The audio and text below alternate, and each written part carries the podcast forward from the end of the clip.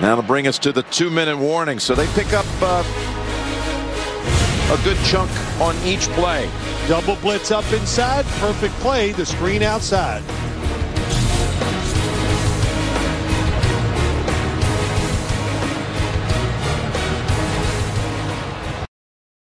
Bonjour à tous.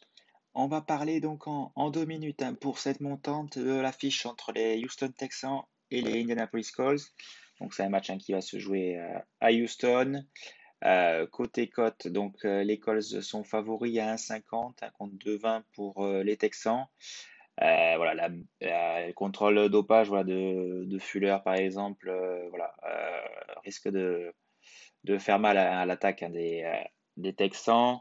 En face, on a une, une belle équipe des Colts hein, qui va avoir le retour de, de pas mal de quelques cas de Covid hein, et qui sort d'une grosse défaite hein, face aux Titans.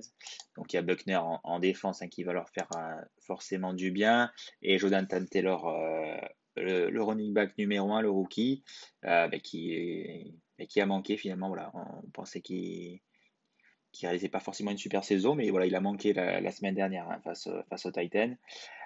justement, pour cette montante, on va partir sur une double chance avec Jonathan Taylor et Heinz.